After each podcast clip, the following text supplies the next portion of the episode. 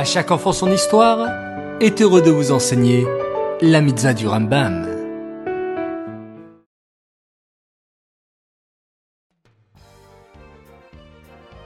Bokertov les enfants, comment allez-vous?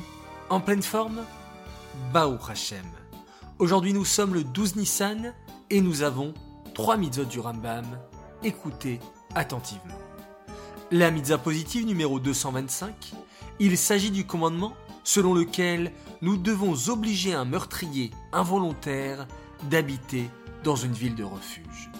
La mitzvah négative numéro 295, c'est l'interdiction qui nous a été faite d'accepter de l'argent pour acquitter celui qui aurait tué une personne.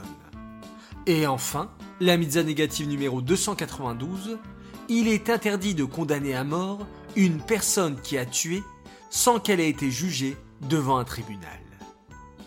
Lorsqu'une personne avait tué sans faire exprès, elle devait aller dans les villes de refuge, habiter là-bas, y rester et n'avait pas le droit de sortir.